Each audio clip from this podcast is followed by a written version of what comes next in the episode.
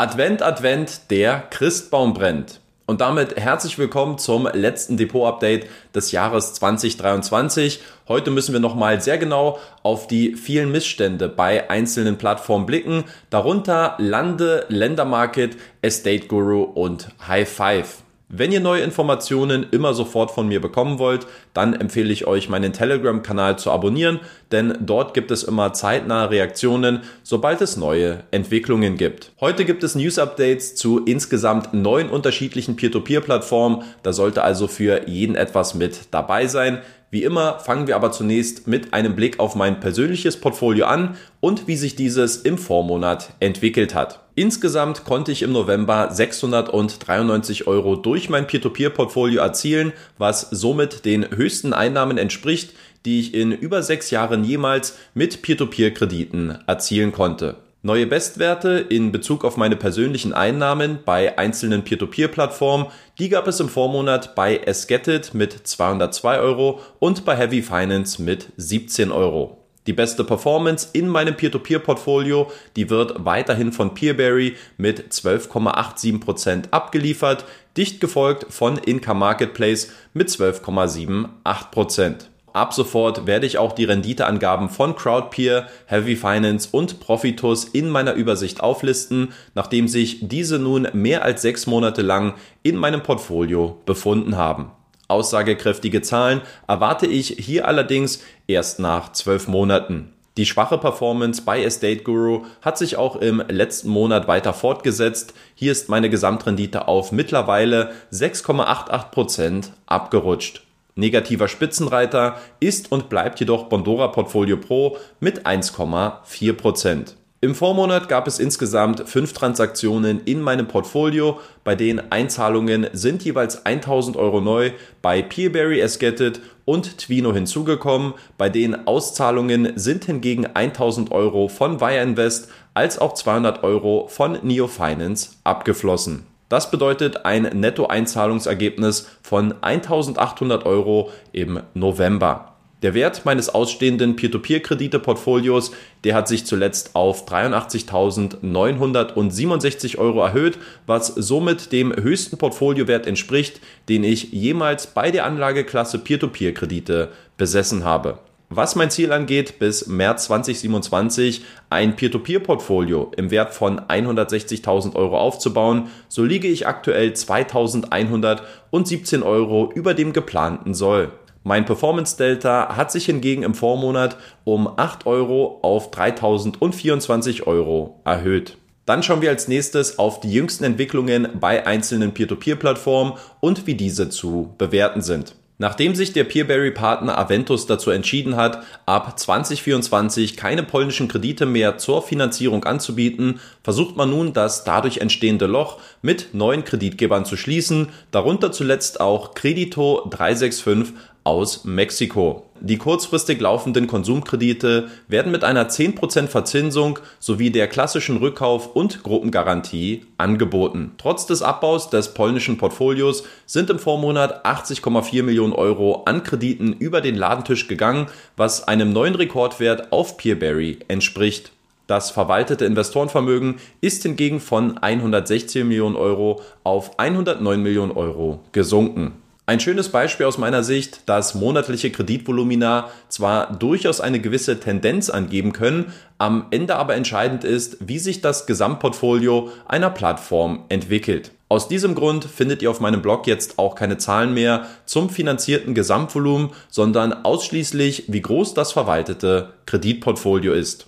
Von den 23 Erfahrungsberichten auf meinem Blog haben übrigens nur 12 Plattformen Angaben dazu gemacht, was den großen Nachholbedarf bei vielen Anbietern verdeutlicht. Einen Anstieg des verwalteten Investorenvermögens, den gab es zuletzt bei Eskette zu beobachten, wo mittlerweile mehr als 35 Millionen Euro unter der Obhut der in Irland ansässigen Plattform stehen. Stabiles Wachstum, verlässliche Rückzahlungen und hohe Liquidität sind nur drei von insgesamt sieben Gründen, warum es Gettet aus meiner Sicht auch 2024 ins Peer-to-Peer-Portfolio vieler Anleger gehören sollte. Bei Income Marketplace gab es zuletzt eine Entschuldigung vom Management des mexikanischen Kreditgebers Vivos für die entstandenen Unannehmlichkeiten bei den sich in die Länge ziehenden Rückzahlungen. Ein Original-Screenshot des angedeuteten Statements liegt mir persönlich vor, weshalb die Echtheit aus meiner Sicht bestätigt werden kann. Laut Aussage des Kreditgebers habe die Compliance-Abteilung der Bank, von der aus die früheren Zahlungen geleistet worden sind, mittlerweile entschieden, alle Überweisungen an Finanzinstitute, die nicht über eine Bankenlizenz verfügen, zu verweigern. Der Kreditgeber hat sich daraufhin entschieden, die Gelder auf ein anderes Finanzinstitut zu übertragen. Sobald das Migrationsverfahren durchgeführt worden ist, soll der Rückzahlungsprozess wieder aufgenommen werden. Zum Thema Vivos und bis zu welchem Grad Income durch seinen softeren Dialogansatz womöglich das Vertrauen bei einigen Anlegern verspielt, darüber habe ich zuletzt mit Income-Gründer Kimmo im neuen Income Insights Podcast gesprochen, ebenso zu Themen wie dem neuen Rückzahlungsplan bei ClickCash, Interessenskonflikten und der Autoinvest Problematik. Wer sich dafür interessiert, der kann gerne mal reinhören. Link dazu oben in den Notes. Eine Plattform, die in diesem Jahr leider sehr viel mit IT-Problemen zu kämpfen haben scheint, ist Lande. Da es sich hierbei um ein scheinbar nachhaltiges Problem handelt, hat man sich mittlerweile dazu entschlossen, einen zweiwöchigen Newsletter einzuführen, um über aktuelle Status-Updates zu sprechen. Auch persönlich bin ich durchaus von dieser Problematik betroffen, da sich der zusammenaddierte Wert meiner beiden Landeportfolios im Oktober sehr wahrscheinlich aufgrund von Zweitmarkttransaktionen um circa 10 Euro verringert hat. Eine Anfrage an den IT-Support vom 10. November hat bis heute noch keinen Aufschluss darüber gegeben, was hierbei am Ende schiefgelaufen ist. Sollte sich diesbezüglich keine Lösung finden lassen, disqualifiziert sich Lande bis auf weiteres für neue Investments. Deutlich schwieriger sieht die Situation hingegen bei Estate Guru aus, wo man zuletzt die angekündigte Rückgewinnungswelle bis Ende 2023 abgeblasen hat. In einem ausführlichen Update hat Estate Guru über die Schwierigkeiten bei den Rückgewinnungen in Deutschland gesprochen und dabei erklärt, dass die ersten Rückgewinnungen erst in Q2 2024 zu erwarten sind. Zur Erinnerung, im Verlauf des Jahres sprach man davon, dass sich bis Ende 2023 weniger als 20 Prozent des Portfolios im Inkasso befinden werden.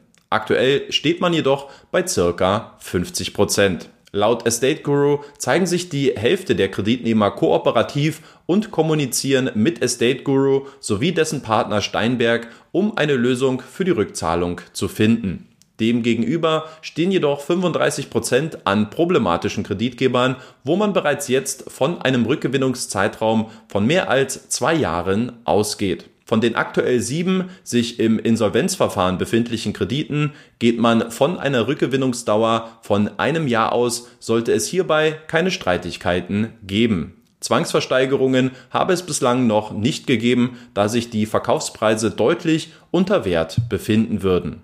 Ganz klar ein Ja zum Vergessen für Estate Guru. Und ich bin mir auch ziemlich sicher, dass die Konsequenzen dieser schwachen Performance auch in den nächsten Jahren noch auf die Plattform abstrahlen werden. Beim Manifit Smart Saver hat man zuletzt seinen ersten Geburtstag gefeiert und dabei auch ein öffentliches Eingeständnis im Hinblick auf die beworbene Liquidität gemacht. Hinter den Kulissen ist mir bereits bestätigt worden, dass im Ernstfall wohl nur circa 20 bis 25 Prozent der Manifit Einzahlungen sofort an die Investoren ausgezahlt werden könnten und dass der Rest aus dem Kreditgeschäft von Credit Star erwirtschaftet oder aber aus den Reserven umverteilt werden müsste. Diesen Umstand hat man nun auch erstmalig öffentlich kommentiert. Dass Manifit Smart Saver jetzt nicht mehr versucht, den Charakter uneingeschränkter Liquidität zu vermitteln, sehe ich persönlich als positiv an.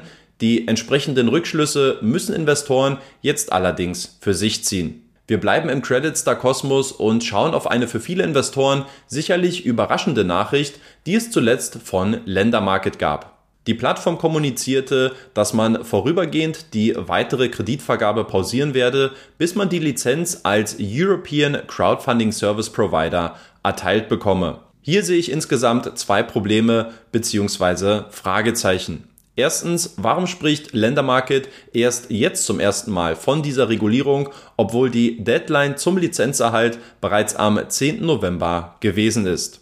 Und zweitens, wozu benötigt Ländermarket diese Lizenz überhaupt, wenn diese für das aktuell vorherrschende Marktplatzmodell gar nicht benötigt wird? Dass sich Ländermarket als Crowdfunding-Plattform lizenzieren lassen will, macht nur dann wirklich Sinn, wenn man in Zukunft andere Finanzinstrumente wie zum Beispiel Anleihen anbieten oder aber Eigenkapital für Immobilienprojekte einsammeln will.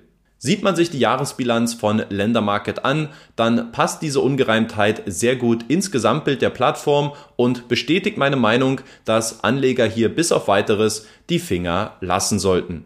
Einen positiveren Trend gab es zuletzt bei Debitum zu beobachten, wo man nach Jahren des Stillstands wieder eine Auto-Invest-Funktionalität eingeführt hat. Die auszuwählenden Einstellungen entsprechen dabei den klassischen Kriterien wie zum Beispiel Zinssatz, Kreditlaufzeit, Kreditgeber und Portfoliogröße.